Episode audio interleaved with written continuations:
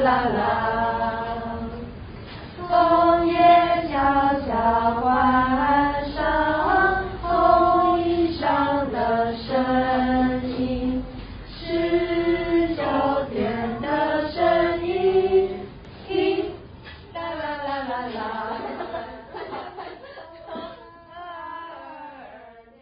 今天访谈的对象是我们的品贤老师。嗨，大家好。每天都都会在行政室看到你。那我想请问，在这样的工作环境，你感受到什么呢？就是老师们在处理问题的时候，都可以非常对冷静的分析问题的所在，然后不太会被情绪影响，在解决问题的时候都非常有条理，然后又同时非常有温暖，然后有包容力。来我们学校工作是你大学毕业之后的第一份工作。那现在也已经两三年了，那你还习惯吗？像之前身边的朋友嘛，劳动跟薪资想要成正比的感觉。嗯，然后我有一段时间因为刚毕业嘛，然后身边很多人都有这种观念，然后跟这边很不很不搭，所以我也有一段时间很冲突。所以我那段时间就一直在问自己说呢，我为什么进来这边？其实我花了蛮多时间调试自己的心态，到现在已经稳下来。进来之后才觉得我遇到了一群很棒的人，跟很棒的氛围。我如果能够帮现在这群小孩，如果能够给他们一点滋养，那也很值得。行政老师的工作会不会让你觉得很有挑战性啊？就像我有有时候在办公室接电话。嗯，对。然后就是有些家长会说：“老师，我小孩怎么办？”然后都是那种可能，就说我小孩在体制内啊，课业压力啊，然后开始不爱上学，是想要转进来的，是不是？对对对，然后就开始跟我诉苦哇。然后我就跟他讲说：“呃，我以前也不喜欢这种教学方式啊，倾诉他的心事。”然后理解，然后理解。同心的办公室就变成一个智商室，心理智商，然后就变成要帮妈妈去减缓她的忧愁跟困扰。对，通常这种时候我都会鼓励爸爸妈妈来试试看。我我记得你现在也有接那个教学的部分嘛？你可以聊一下这个部分吗？八月底的时候就接到任务，就说要带四五年级的泥塑课。是，然后我就想说怎么办呢？就我没有任何师训基础，然后我自己以前对于泥塑的知识会不会不适用现在的教学现场？带着一种在怀疑自己的心情，然后上到那个现场去。真的在教的时候，虽然说教起来没什么状况，但就是每一堂课都在怀疑自己。哦，真的就是我教的对不对？是不是对他们好的？然后，比方说能用工具吗？现在教这会不会太早？还是这个时候他就应该学了？然后就打很多问号。就是我问了呃其他老师，因为他们也没有太多有关泥塑课的经验，因为毕竟是副课程，所以也得不到太多方向。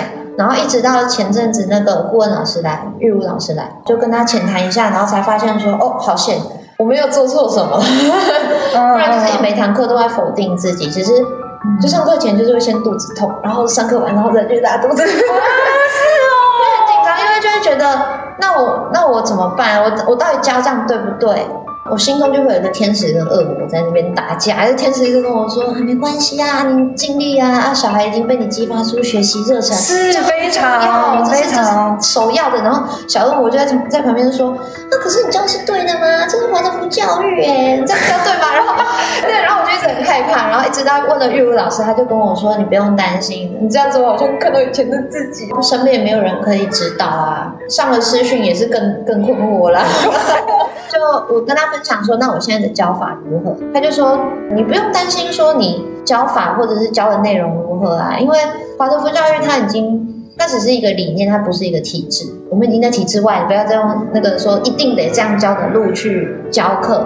对，所以我就是想说，啊，那太好了。比方说四年级的时候，因为他们经历了前面蜜蜡课的熏陶，是，是，对，然后到四年级的时候，他们开始会有空间感的。飞跃跟提升。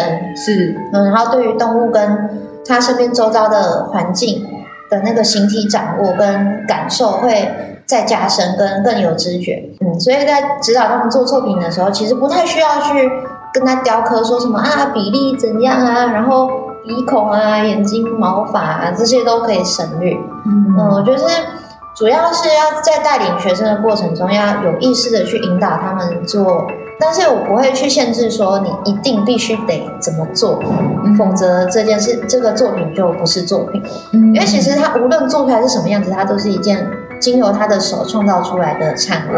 对对，然后那都是他的一整堂课的心血结晶。即使在外人看来，他就是有一些裂缝，或者是啊，这怎么长这样？这是兔子吗？兔子不是长这样啊？但是我就跟他讲说，可是，在孩子心中，兔子就是长那样。嗯嗯。然后你在这个时候给他太具体的东西，说兔子是在耳朵这样，眼睛这样，那他就被局限住了。那不是我想要的教学目标。嗯嗯。所以是教到现在半年多了嘛。对，嗯，是有一些心得了。对，然后再加上本来就跟玉龙老师，嗯，互动比较多，嗯，对，所以我就跟他讲说，哎，你现在上到哪里啦？哦，在上《西游记》。哦，那我帮你补充一点故事好了。哦，对，所以就就有些跟主课程有些连结这样。对对对，因为玉龙老师有时候他讲《西游记》都是讲那个故事大纲，然后我就会在你授课的时候再补一些小故事。然后小孩就最最爱听这些小故事，所以就是他们边做的过程中，就是边听故事，会更有画面。《西游记》主课第一堂开始，他们在讲那个美猴王如何诞生，然后后来大闹天宫的故事。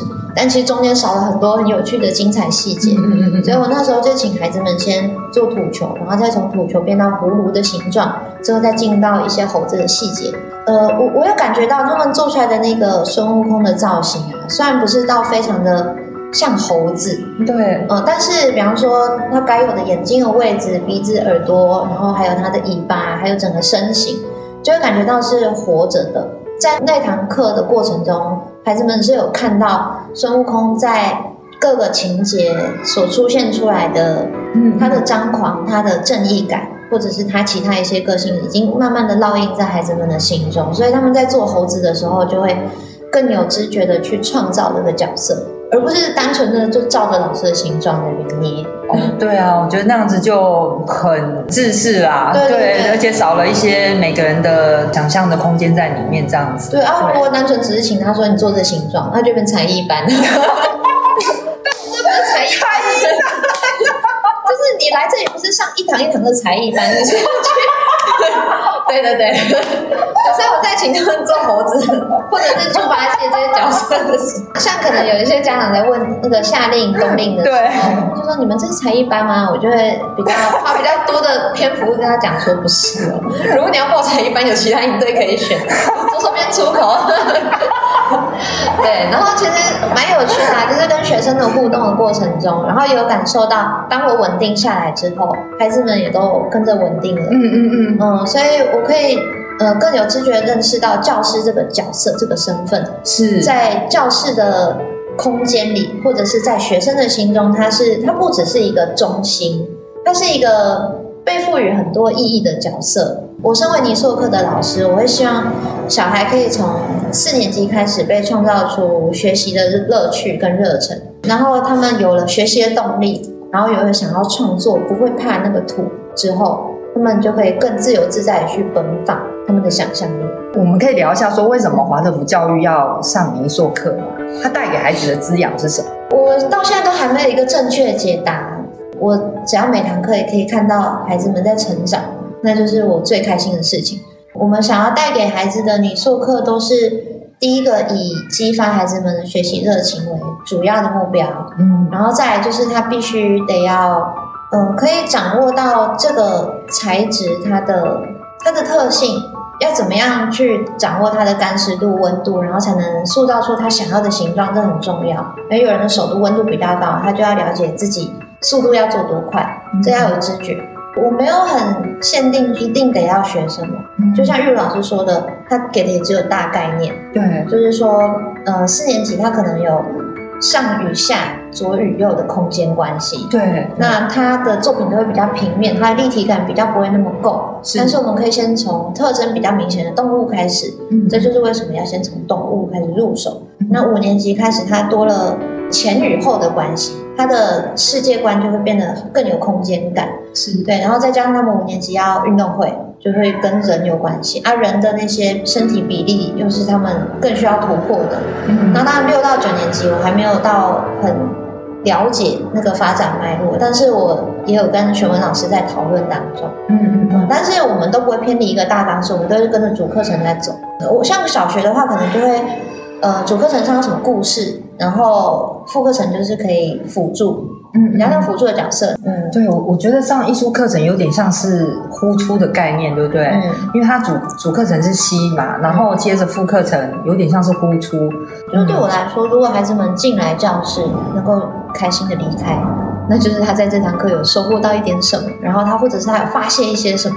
对，他就是比较呼出的一种呃流动方式这样子。对对对，对，所以有时候看小孩作品也看得出来，他今天状况不好，他就是会。手指比较用力，然后揉揉捏，然后那个图就会开裂、皲裂。嗯，那你就知道说他今天状态不好，然后可能需要给他多一点的关注，嗯，这样子。但是因为一堂课也差不多二十个人嘛，四五年级的比较多，那就是不能只看一个孩子。孩子们围圈之后，一定要有一段时间是老师一定要下去巡一圈，是，每个孩子都不要不要被看见，他们才会安定下来。是，是，对。当我做了这件事情之后，我的班级就会。稳很多，嗯嗯，然后我自己在带的时候也觉得比较顺畅流畅。对啊，我感觉你收获很多哎。对啊，所以学文老师想说，我跟他一起把像四五年级已经慢慢起来，然后六到九年级我之后会跟他一起再把那个脉络跟主轴再梳理干净。哦，你说这个副课程就会比较完整。比方说哪哪一年级能用工具，哪一年级要学什么，可不可以用颜色了？对啊，一开始就一直在问自己啊，然后问老师啊，但是。我我自己心中开始有一把清楚的尺，呃，四五年级就应该把土这个材质做好，然后要训练他们的意志力，因为有有部分孩子是没办法持续跟土工作的，是，是，然后这个可以根据他学习的时间长短去增加他意志力工作，因为有有孩子他是在九月的时候刚开学，他连一个土球都没有办法完成，那到现在他是土球超顺畅，一下就弄完，然后马上跟我说，老师下一步要做什么？那就看到他很明显的进步，是是，对，然后这是其中一点啊。很多的形体就是要从双手开始，对啊，没有双手你基本上做不了东西。就是孩子来这边，他不是只有学到课本上那些文字，白纸黑字，啊，还是有些无形的东西在对对对，而且就像我现在呃，要问我小学学了什么，我都不记得。而且我小学我都超讨厌读书，我就很爱去外面玩啊，去采土、去挖蚯蚓、去挖金虫，然后跟人挑石头、挑青草，那是我爱的事情。所以到现在，我记得我小学的过呃的回忆，就全部都是那些，嗯，就是在田里跑，然后跟同学连接，对，在就是全身玩超脏，然后跟同学那边猜拳，然后玩一些有的没的小游戏，但是完全没有三 C。我很感谢我的成长环境是那样，嗯，然后也很感谢来到这边，因为。它是一个我从来没有想过的，也许对我来讲是梦寐以求的工作。嗯嗯嗯，因为它不是，它不是一个工作了，它已经是一个好难好难讲出那个词，因为它是我最近也才在思考的事情。那我想问一下，你接下来还有什么计划吗？我们教孩子要突破，要革命，老师不能只待在舒适圈，所以我也想要去学新的东西，去看新的世界，然后去挑战自己。就当我安逸在一个环境的时候，我会坐不住，我就会像屁股长虫一样，所以我就 一直不停的到处去闯。那你最近还好吗？最近在忙什么呢？我我也在跟自己和解啦。小时候会放不放不过自己，嗯，现在就是要放下一些成见跟偏执，嗯嗯，然后对父母的关系、对朋友、对工作伙伴、跟身边周遭所有的生命体相遇的那个有一些。固着点跟偏见，要把它慢慢的放掉。嗯嗯，所以就是也是每天都在成长。来这边工作真的很幸福，真的要用幸福来形容。好啦，谢谢谢谢今天品贤老师接受我们的访谈哦，谢谢，谢谢大家，拜拜。la la.